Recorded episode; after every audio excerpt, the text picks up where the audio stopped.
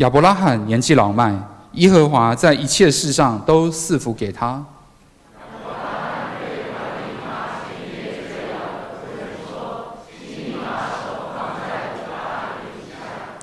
我要叫你指着耶和华天和地的神起誓，不要为我儿子娶我所居住的迦南地的女子为妻。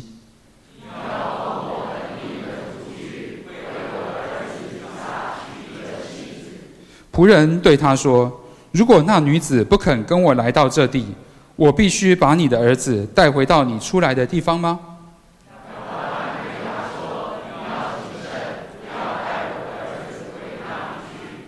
耶和华天上的神曾带领我离开父家和本族的地，对我说话，向我起誓说：“我要将这地赐给你的后裔。他要差遣使者在你面前，你就可以从那里为我儿子娶妻。”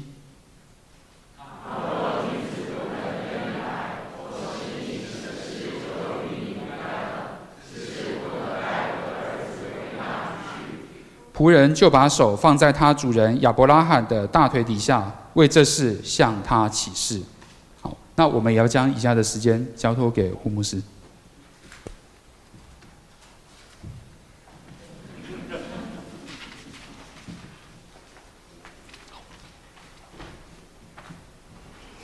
各位弟兄姐妹平安。我很有在度假胜地。呃，中旅程跟大家讲到的感觉。刚刚我们读到的经文，谈到亚伯拉罕在为他的儿子安排终身大事。讲到婚姻，我想在这里先简单的说明一下教会的立场。不管是进入婚姻，或者是单身，都是上帝所喜悦的事。神祝福我们进入婚姻。或者神保守我们在单身的状况，那是神的心意。那可能也是我们当中一些人为着生活、为着人生的志向，甚至于为了福音的工作所做的选择。在上帝的家中、上帝的国中，我们进入婚姻或维持单身，没有高下之分。结婚或单身。各有各的难处，也各有各的祝福。既然我们都是一家的人，我们就学习珍惜彼此，学习祝福对方，在上帝所带领他的路上，能够一起来探寻属灵的意义，彼此在属世的生活当中相互的扶持。因为我们都是上帝家中的人，所以不要在结婚或不结婚的事上。给彼此多加的压力，我想这是教会非常基本的立场。在古代的社会，就比较没有这么多的自由空间。也许为了族群的繁衍，更多的时候是为了经济的问题，有一些时候也是为了安全。所以呢，大概所有的人都得进入婚姻。莎拉已经过世了。所以要为以撒这个宝贝儿子安排他的终身大事，这个重责大任，当然就是落在亚伯拉罕的身上。刚刚我们所得读的经文告诉我们，亚伯拉罕的计划，他找来他最信任的仆人，然后把这个责任交给了他。显然，你刚刚读到的经文，看见亚伯拉罕希望。以撒的妻子可以是他本族的人，在古代的社会跟今天的世界很不一样。今天我们对于各地各族的人，不但呃没有什么太大的敌意，说不定还有更多的好奇，还有一些族群呢，说不定是我们更喜欢或羡慕的。但是对古代人来说，外族人呢，很不容易明白他的历史、他的风俗，呃，说不定他的语言都会产生相当的障碍。这一些不确定的因素都可能造成危险，所以古代的人很不喜欢跟外族通婚，他们宁可是自己本族的人。我们甚至于看见很多近亲通婚的例子。亚伯拉罕离家很久了，所以现在呢，要找一个本族的女子来做媳妇，对他来说呢，变成不太容易达成。他的年纪很大，所以呢，他没办法远行，把他托付给仆人。我猜，在这个状况之下，应该不太难理解。不过，我不晓得你有没有觉得很奇怪哈？如果是这样，干嘛不让以撒同行呢？我不知道我们在座的各位，今天会有多少人，你愿意把女儿嫁给一个你从来没看过的男生？我听起来非常恐怖啊！为什么不让以撒来呢？虽然古代的婚姻大部分靠的是媒妁之言，可是媒人在当中，至少他是两边都见过的嘛。何况以撒的仆人，严格来说，他不是最合适的中间人。他显然有立场，他显然容易偏袒另外一方。对女方来说，光听信仆人的话未必可靠。所以呢，这让整个的任务变成非常非常的困难，不是吗？圣经告诉我们，亚伯兰有他的考量。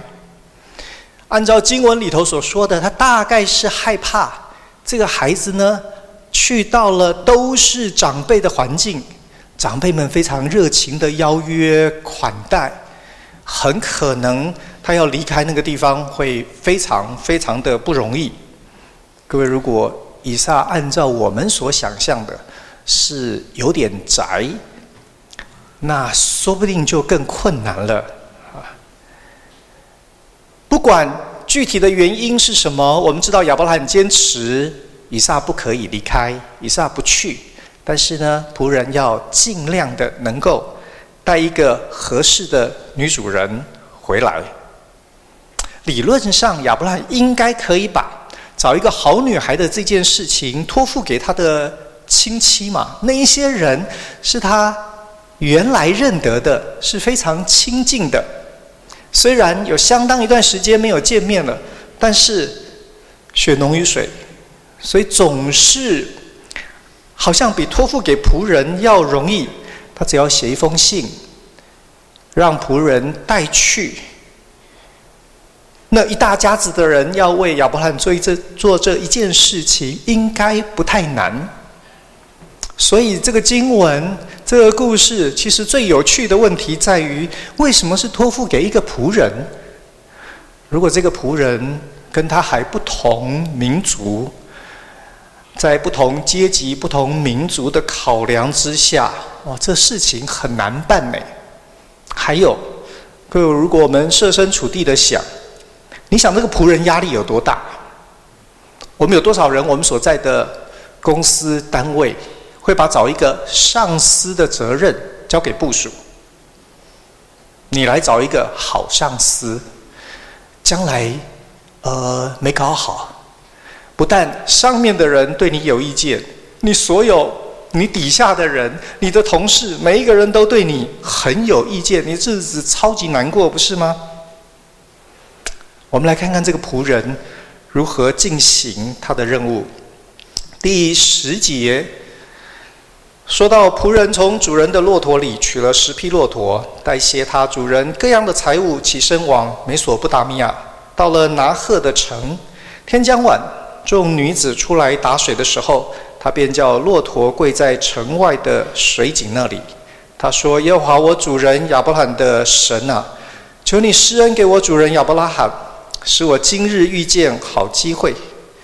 我现今站在井旁。”城内居民的女子们正出来打水，我向哪一个女子说：“请你拿下水瓶来给我水喝。”她若说：“请喝，我也给你的骆驼喝。”愿那女子就做你所预定给你仆人以撒的妻。这样我便知道你施恩给我主人了。仆人被亚伯拉罕托付之后，他预备了礼物，非常非常贵重的厚礼，来到了亚伯拉罕本族的人现在居住的地方。他来到水边，来到井边，弟兄姐妹，那是古代人群聚集最密集的地方，所有的人来来去去，大概就是以那个地方为中心，那是大家交换资讯、闲聊八卦。那是打发时间最好的地方，所以仆人呢，选了一个最佳的地点，他可以在最短的时间之内看到最多的人。然后经文告诉我们，他预备完了一切之后，他开始祷告。如果是你，你要祷告什么？祷告什么呢？求神帮助。各位，我们可不可以向神说：“主啊？”如果现在从城里头出来的这个女孩子，手上拿着中枝，戴着红色的口罩，那就是你所预定的最好的对象。我曾经听过一位非常资深的牧师这样说：“他说，你要认识一个人的信仰，最好的、最简单的办法就是听他祷告。”当然啦，祷告是人家说给神听的，我们去偷听，然后从这里来判断人家的信仰，实在是有点不太道德。但是我觉得这样的讲法里头，其实是有一些智慧的。各位，你的祷告反映了你对信仰的认知，反映了你对神人关系的看法。刚刚我所建议的那个祷告和这个仆人的祷告。很不一样哎，对这个仆人来说，他的观念、他的信仰，显然神与人同行占非常非常重要的一部分。他的信仰不是有一个伟大全能的神，然后一个渺小无用的人，所以我只能够等待神迹的发生。神为我成就一切，我只要享受就可以了。我不知道各位有没有注意到，非常非常重视神迹的祷告和信仰，其实是尝试着要把神高抬。可是，在这个把神高抬的过程当中，他损失了一个，就是圣经头所强调，神按着他的形象和样式来造的人。那个有着神形象尊贵的人，在全然神机、绝对神机的信仰里头，人变成超级无用哎。动机也许是想要强调神的伟大，可是其实他付上一个代价，他付上的代价是，当你把人贬义之后，各位回过头来你就得说，其实连神也变成无用了。为什么？因为在神全然的恩典之下，人毫无成长。人从年幼到年老，他永远都在等一个像阿拉丁神灯一样的巨人来为他打理生活当中、人生当中的大大小小事。这样子的人完全不能成长。这样子的神的国度就是育婴房。这样子的信仰其实不是圣经里头的信仰，不是这个仆人的信仰。这个仆人在那个神人同行信仰的观念里头，他说：“人是有思想的，人是有经验的，人是懂得观察的。”他说：“我对于女主人，我有一个想法哎，我觉得最好的女主人，最好的主人的妻子，是一个这样。”的人，所以他告诉神说：“我渴望看见一个这样子的女孩出现在我面前。我相信，如果这个女孩可以愿意跟我回到主人的家，他会是我主人人生最大的祝福。”各位，你得佩服他的祷告，哎，他的祷告非常非常的美。也许在亚伯罕的家庭当中，也许因为亚伯罕。自己信仰的缘故，这一位跟在身边的仆人，他每一天的观察，每一天的思想，他看见亚伯拉罕的信仰原来是一个与神同行的信仰，这个观念呢，也成为他祷告的基础。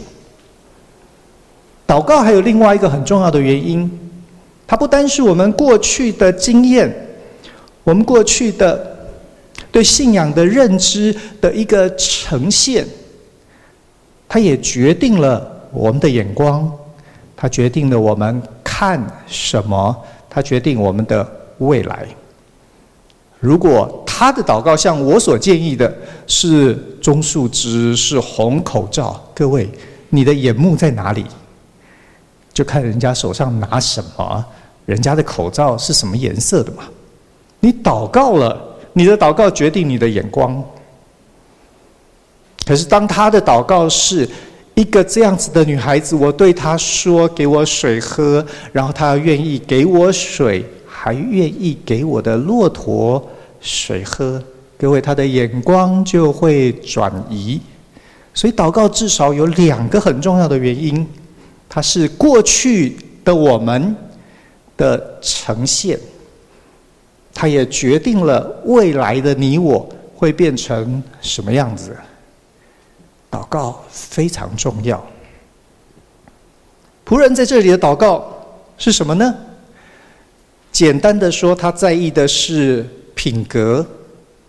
他希望这个女主人呢是主动、是积极、是有爱心的。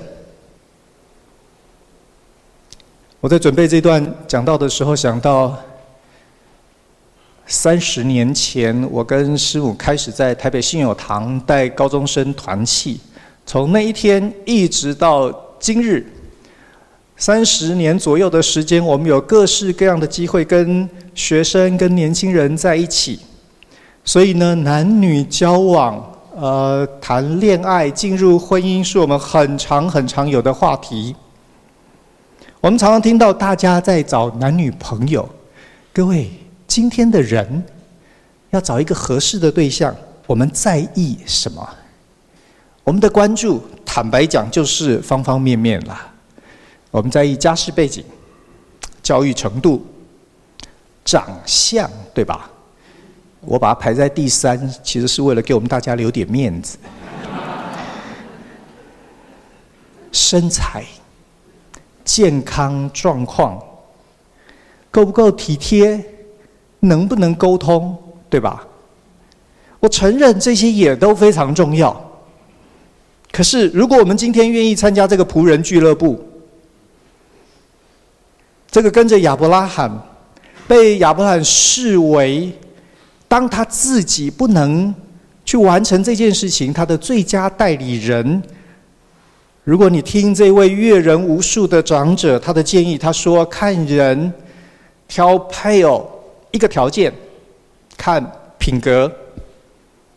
人的外貌会改变，人的遭遇可能时好时坏。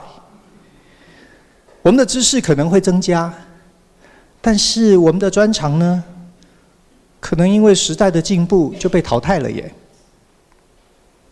品格却是一个人真正的本质，它也成为所有一切人际关系发展的基础。各位，品格在你的生活，在你觉得自己要长大成熟的。那个相度里头，它占多重要的地位？它占你多少的时间呢？什么是品格？简单的说，就是学习做人做事，怎么样跟别人相处，怎么样在各式各样的环境当中可以自处，它是做人。事情要怎么样的进行，它才容易达到目标？他在达到目标的过程当中，从所产生的效益不会造成其他的太大的损害，这是做事、做人做事的基本道理，是品格。研究品格教育的这一些学者给了我们六个蛮重要、值得参考的，他们称为品格的六大支柱，就是尊重。责任、公平、值得信赖、关怀，以及所谓的公民责任、尊重。我们都希望被人尊重，我们也要学着尊重人。怎么尊重人呢？要有礼貌。当别人讲话的时候，专心的听，不要随便的辱骂、嘲笑人。说不定那个随便应该拿掉。不要去欺负别人，不要找别人麻烦。在了解一个人之前，不要轻易的下断语。当你可以这样尊重别人的时候，很有趣的是，别人很自然的就会尊重你。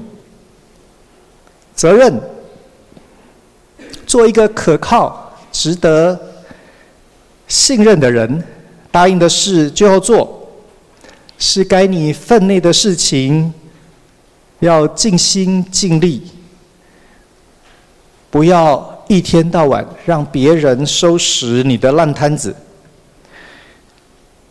要对自己所做的事负责。当你做错事，不要找借口，不要怪罪别人，这是责任。公平，要学着让别人也有机会，要想到自己所做的事情会影响到别人，要用开放的心胸。来听别人的事，不要占小便宜，特别不要改名字，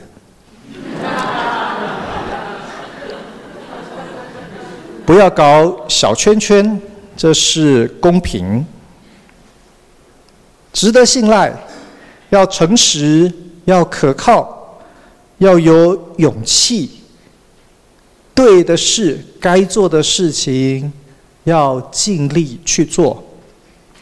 这两天我们在音乐会里头讲潘霍华的一生，各位潘霍华的有勇气，愿意把他所信的付诸实践，即使付上非常高昂的代价。都觉得一点也不可惜，那就是上帝给他一生的路。这件事情实在非常非常的了不起。有人说，在整个德国教会的发展当中，潘霍华很可能是一个人一尽一己之力，让这个已经快要沉的船可以稳住，就是因为他的勇气。第五个关怀。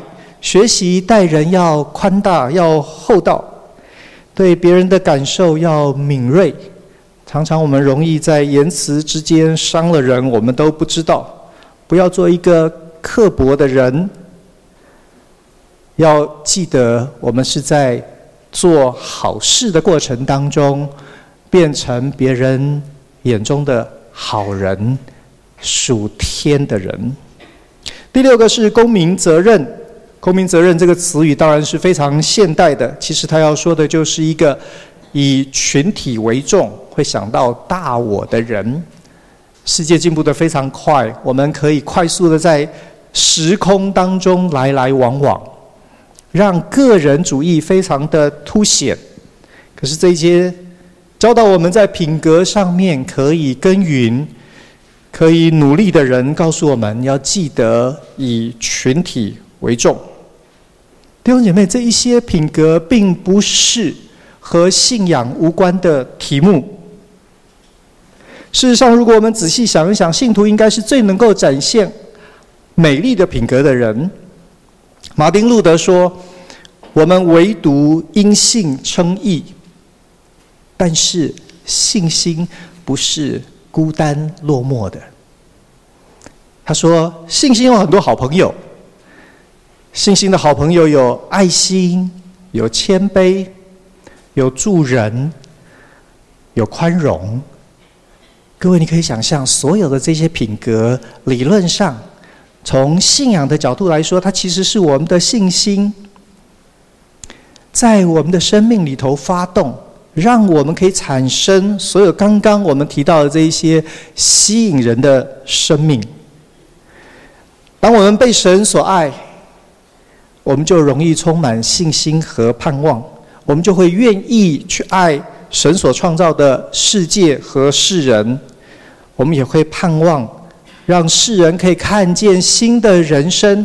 人生是上帝所赐美好的礼物，他会看见原来要在社会当中出人头地，其实不一定要你死我活，他可以有更好的生活的方式，可以一样享受成功的果实，而且是更多的人一起分享。所以，我想建议，如果我们当中有人你在寻找对象，你想要交朋友，跟你一起分享人生，或者我们当中一定也有人，你为你的孩子的婚姻或者孙子的婚姻，一直非常挂心，不知道如何祷告。各位亚伯拉罕的仆人建议你往品格这个方面去思想。我在教会在神学院里头给学生的建议，就是如果你要。进入尝试进入婚姻，然后一天到晚觉得找不到合适的对象，说不定你应该把刚刚的那些条件都暂时放到一边，从品格入手，看看你周围有没有哪一些人，他的品格吸引你，说不定那会是一个新的开始。我们赶快来看看仆人那天的经历。经文告诉我们，虽然经文很长，我们有要请各位来读。简单的说，就是利百加来到井边，仆人看见他就过去跟他按着他原来的计划跟他要水喝。利百加的态度非常的亲切，也非常的恭敬。他把水给了仆人，然后他主动的表示要打水给骆驼喝。弟兄姐妹，打水给骆驼喝，我们很少做。所以我们不太知道那是什么意思。一头成年的骆驼一次喝水大概是二十公升，仆人带了十头的骆驼。其实很有趣，那个画面、那个场景，仆人不是自己一个人带着十匹的骆驼，他有他其他的仆人。可是。利百加竟然说：“他他的提议不是我给你水喝，然后呢，我的桶子借你，你的仆人可以自己去打水给那些骆驼喝。”哎，他是有爱心、乐意助人到一个这样子的地步。我常常在想，那天他打完所有的水，骆驼都喝饱了，他回家大概什么都没办法做了。仆人接着被邀请到了利百加的家里头，他把他的祷告，他把刚刚所发生这些事情和利百加的家人们说了一遍。最后，在大家的祝福之下，把利百加带回到了迦南。六十一节说，利百加和他的使女们起来，骑上骆驼，跟着那仆人。仆人就在带着利百加走了。那时以撒住在南地，刚从毕尔拉海来回来，天将晚。以撒出来，在田间默想，举目一看见来了些骆驼，利百加举目看见以撒，就急忙下了骆驼，问那仆人说：“这田间走来迎接我们的是谁？”仆人说：“是我的主人。”利百加就拿帕子蒙上脸，仆人就将所办的一切事都告诉以撒，以撒便领利百加进了他母亲撒拉的帐篷，娶了她为妻。并且爱他，以撒自从他母亲不在了，这才得了安慰。我不晓得以撒在听仆人讲这整个的过程的时候，他有多感动。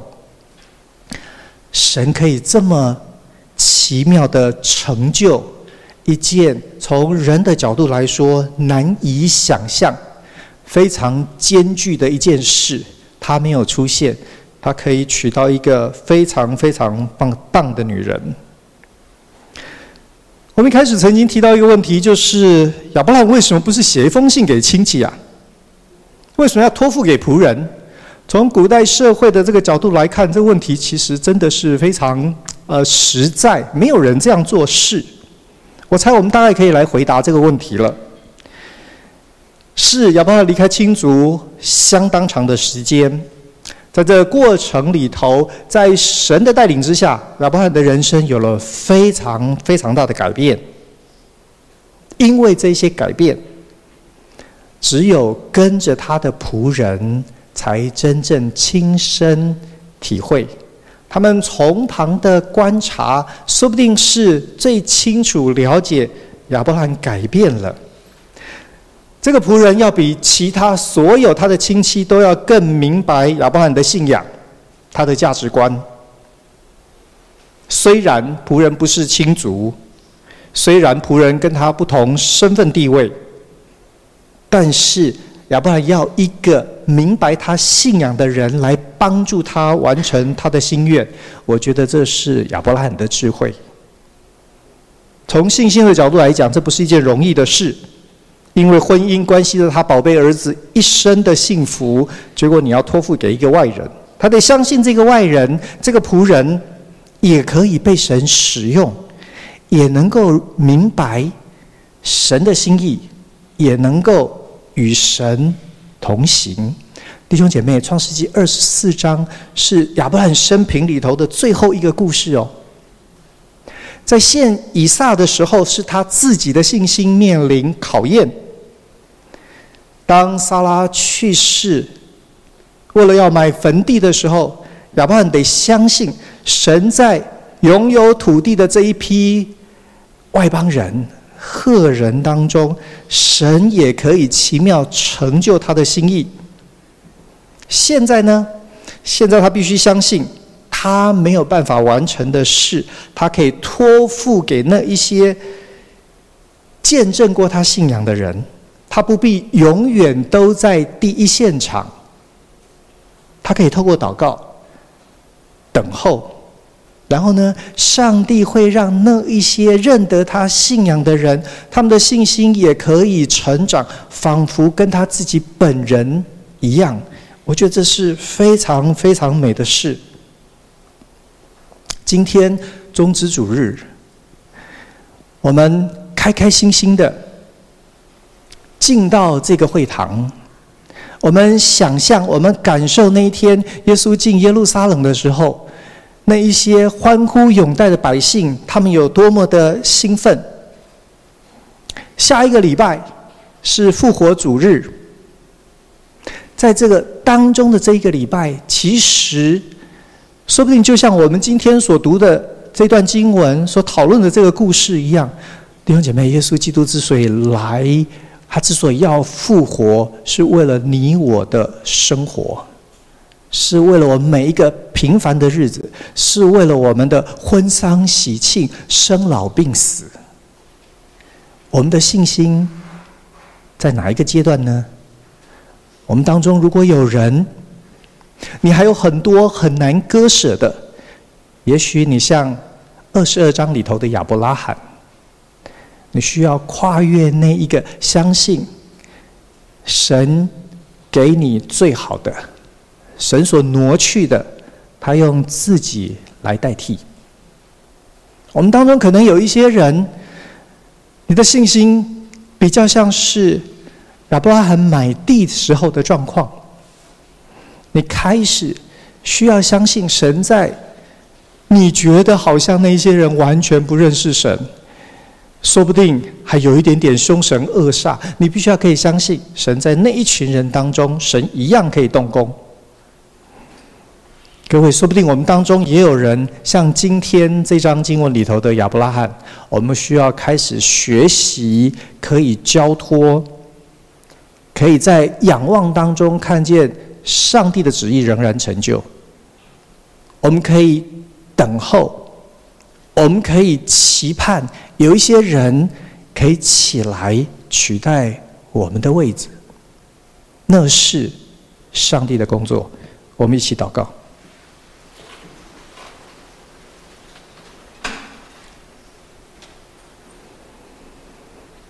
谢谢主，你为我们来到这个世界，让我们看见我们的信心有根有基，我们可以盼望那最大的应许。要成就在我们面前，我们可以把我们卑微的人生交托在你的手中，知道你的美意，知道你的大能远远超过我们所求所想。不管我们的信心，不管我们个人与神同行，我们的体会到了哪一个阶段，主，我们都求你进入我们的人生，你帮助我们，让我们的信心可以成长，可以突破，像亚伯拉罕一样。祷告靠耶稣的名，阿门。